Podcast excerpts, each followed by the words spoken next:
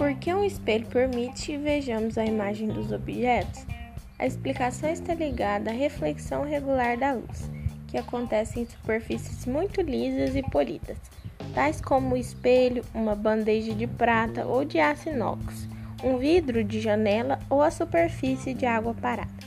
Quando os raios de luz sofrem reflexão regular no espelho plano e atingem os nossos olhos, não conseguimos perceber que esses raios foram refletidos na superfície.